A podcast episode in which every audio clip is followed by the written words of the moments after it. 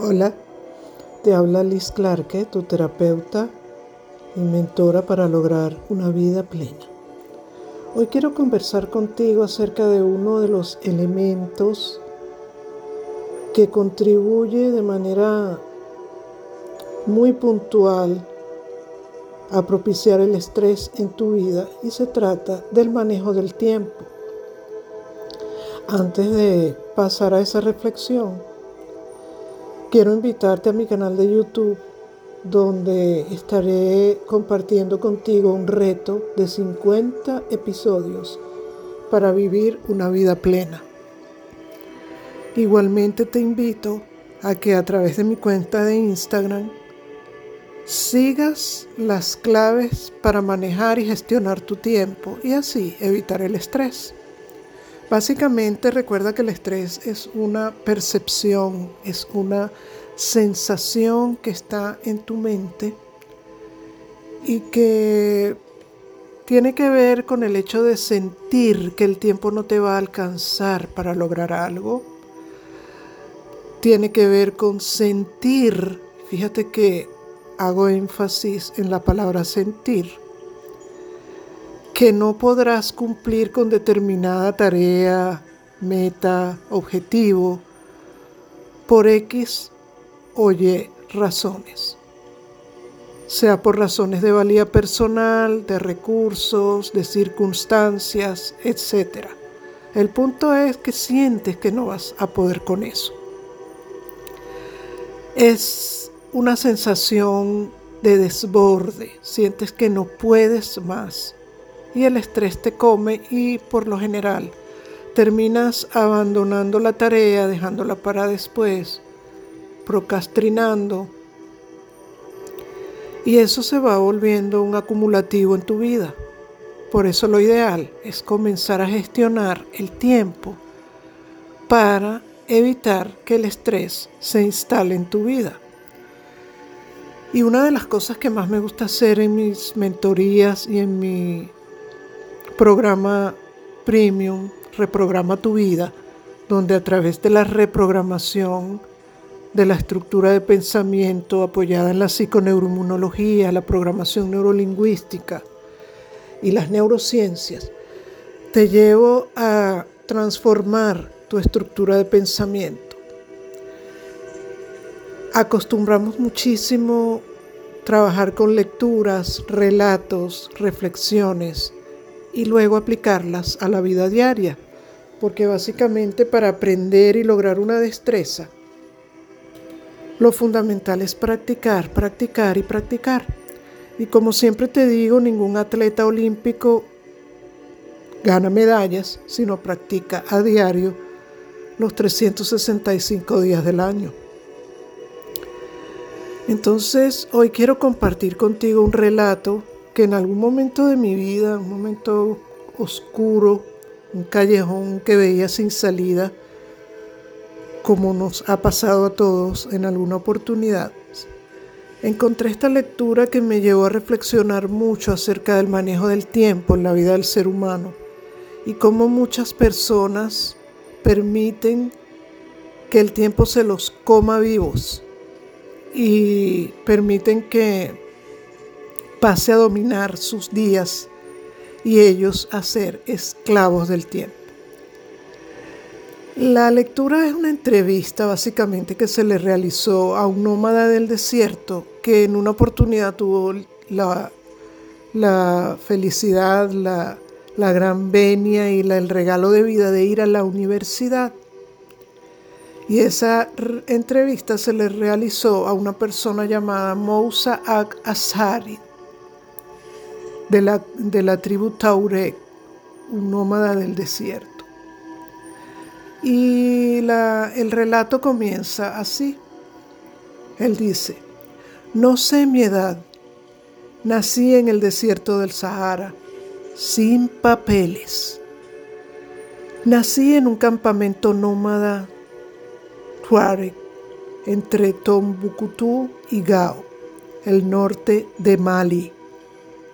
He sido pastor de camellos, cabras, corderos y vacas de mi padre. Hoy Estudio gestión en la Universidad Montpellier. Estoy soltero, defiendo a los pastores Tuareg. Soy musulmán sin fanatismo. ¡Qué turbante tan hermoso! le comenta su entrevistador. Y él responde, es una fina tela de algodón. Permite tapar la cara en el desierto cuando se levanta arena y a la vez seguir viendo y respirando a través de él. Es un azul bellísimo. Sí, a los tuaregs nos llamaban los hombres azules por esto. La tela destiñe algo, sigue destiñendo y nuestra piel toma tintes azulados. ¿Cómo elaboran ese intenso azul añil? Bueno, con una planta llamada índigo, mezclada con otros pigmentos naturales. El azul para los tuaregs es el color del mundo. ¿Por qué? Bueno, es el color dominante, el del cielo, el techo de nuestra casa. Pregúntale al entrevistador. ¿Y quiénes son los tuaregs? Tuareg significa abandonados, porque somos un viejo pueblo nómada del desierto, solitario, orgulloso. Somos señores del desierto. Así nos llaman. Nuestra etnia es la Masahik bereber y nuestro alfabeto el Tifinag. ¿Y cuántos son ustedes?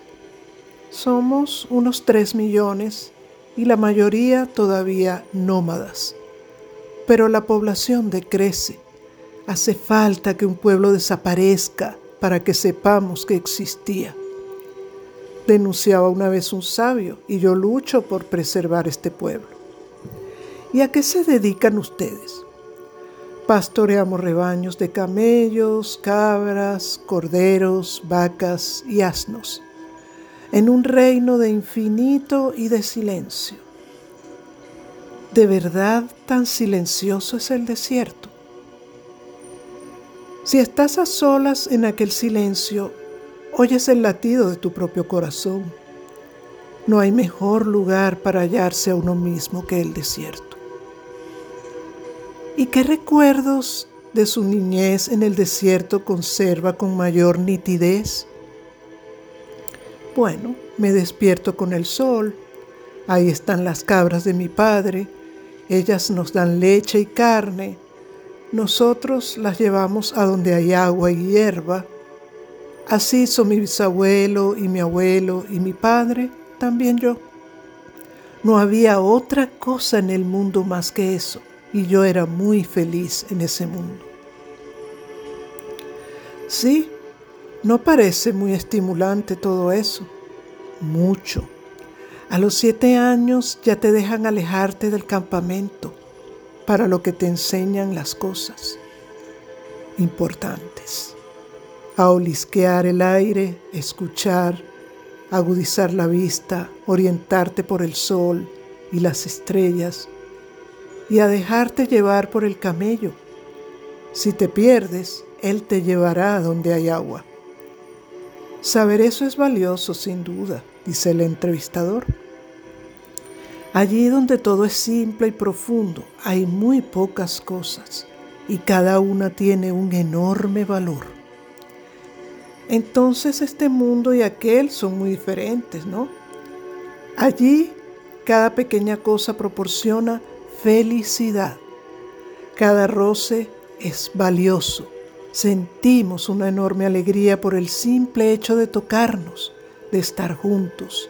Allí nadie sueña con llegar a ser, porque cada uno ya es.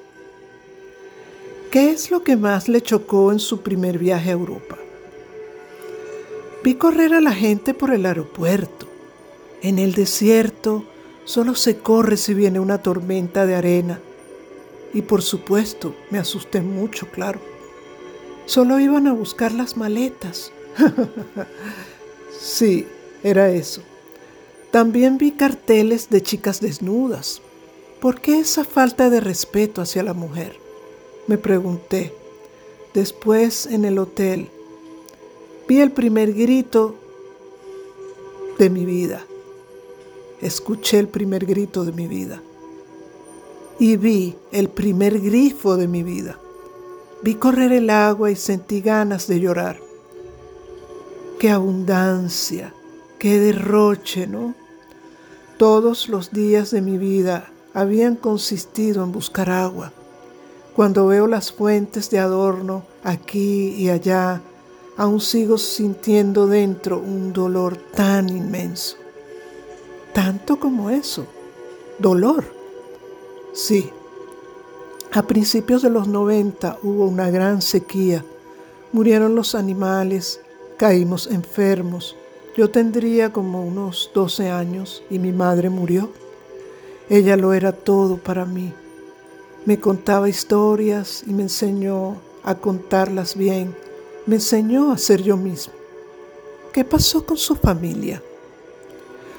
Convencí a mi padre de que me dejase ir a la escuela.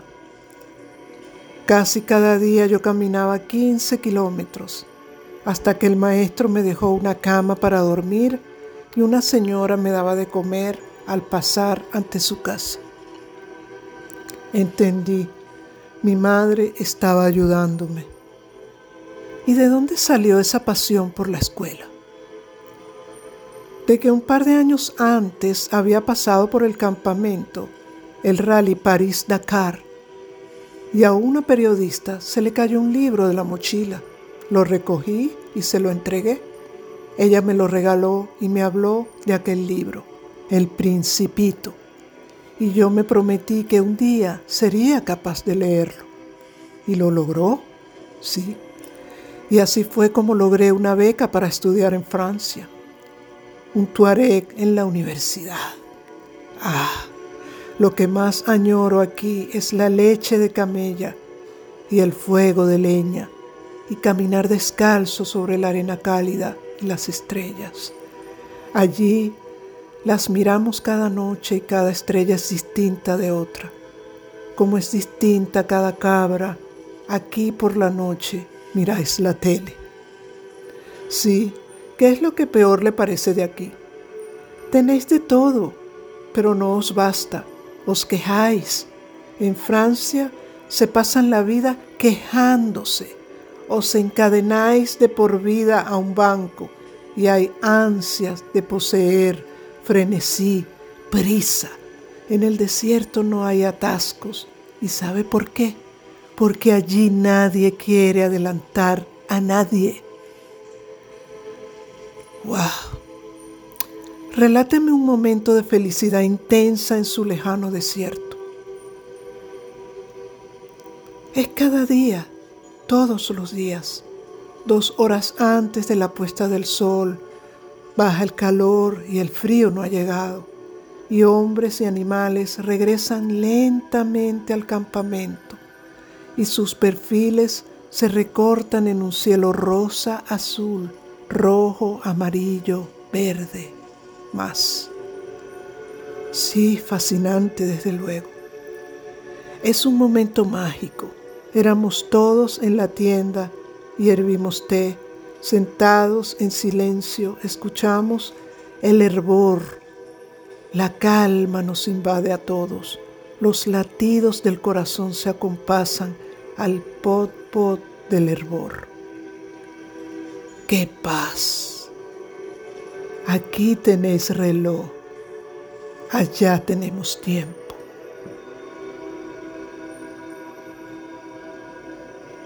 Fíjense qué maravillosa lectura, qué maravilloso relato producto de una entrevista con un ser que tuvo la oportunidad de vivir en ambos mundos. Y la frase final es lapidaria, aquí tenéis reloj, allá tenemos tiempo, porque se toman el tiempo de vivir y disfrutar el presente en cada cosa que hacen, con la máxima entrega, la mayor disposición a sentir felicidad por lo que hay.